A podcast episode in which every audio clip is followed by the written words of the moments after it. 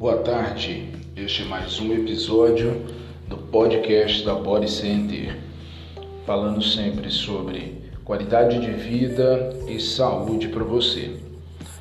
Mais uma vez vamos abordar um tema relacionado à pandemia que estamos vivendo. Nós vamos falar sobre a importância da atividade física durante o isolamento social para os idosos.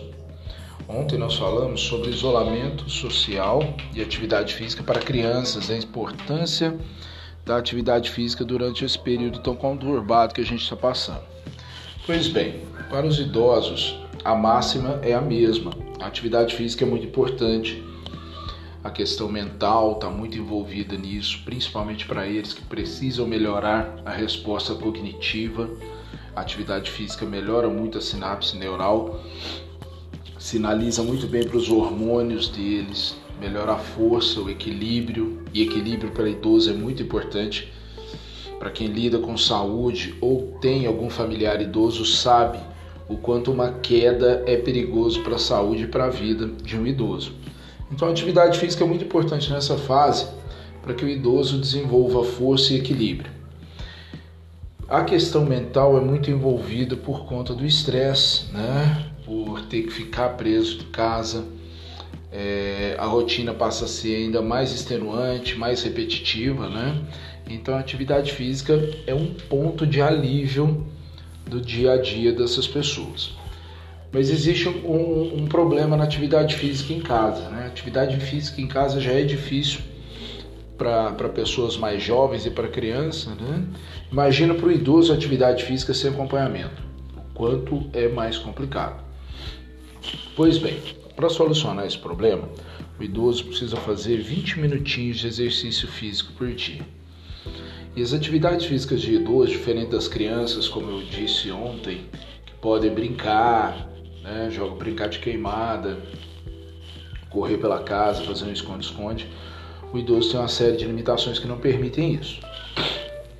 Então, alguns exercícios são básicos e muito importantes para que o idoso possa melhorar o seu aporte vital, o seu suporte físico vital.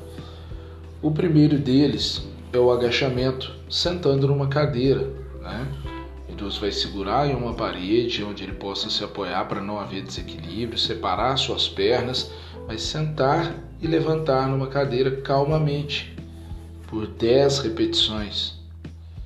Descansa e repete isso mais uma vez. Um outro exercício que é muito conhecido por todos é o apoio, a famosa prancha. Né? O idoso vai se deitar na cama ou no chão, ou ele pode, se for um pouco mais limitado, apoiar as mãos no sofá e colocar as mãos no chão, mantendo o corpo reto e a coluna ereta por alguns instantes, o tempo que ele conseguir suportar. Depois ele descansa um pouco, deitando ou sentando, relaxando a coluna e repete esse exercício novamente. O próximo exercício é um exercício muito simples, mas que requer uma atenção e uma coordenação ímpar. O idoso vai ficar de pé, ele vai levantar uma cadeira do chão, colocar ela um pouco à frente.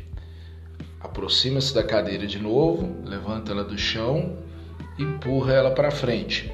É um exercício de levantamento do peso da cadeira e ele coloca a cadeira mais à frente.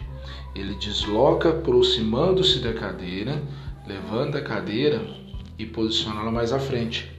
É um exercício que vai estimular a força de membros superiores, a coordenação motora e o equilíbrio. Junto desses exercícios, pode-se determinar alguns pontos da casa que o idoso pode se deslocar de um ponto a outro da casa desde que não existam limitações no seu deslocamento. Se ele tiver dificuldade para andar, cadeira de rodas ou anda de muleta, ele vai precisar do apoio de um familiar para que possa executar esses exercícios sem risco de queda. Nós sabemos que não é fácil a vida na quarentena, a vida em isolamento social, mas é necessário estabelecer metas de ações diárias e que se cumpram essas ações para que se obtenha mais qualidade de vida durante a quarentena. É muito importante uma rotina saudável na vida do idoso. Valeu, pessoal. Esse foi o nosso podcast de hoje. Amanhã voltamos com mais dicas de saúde e bem-estar. Meu nome é Flávio Diego para o podcast da Body Center.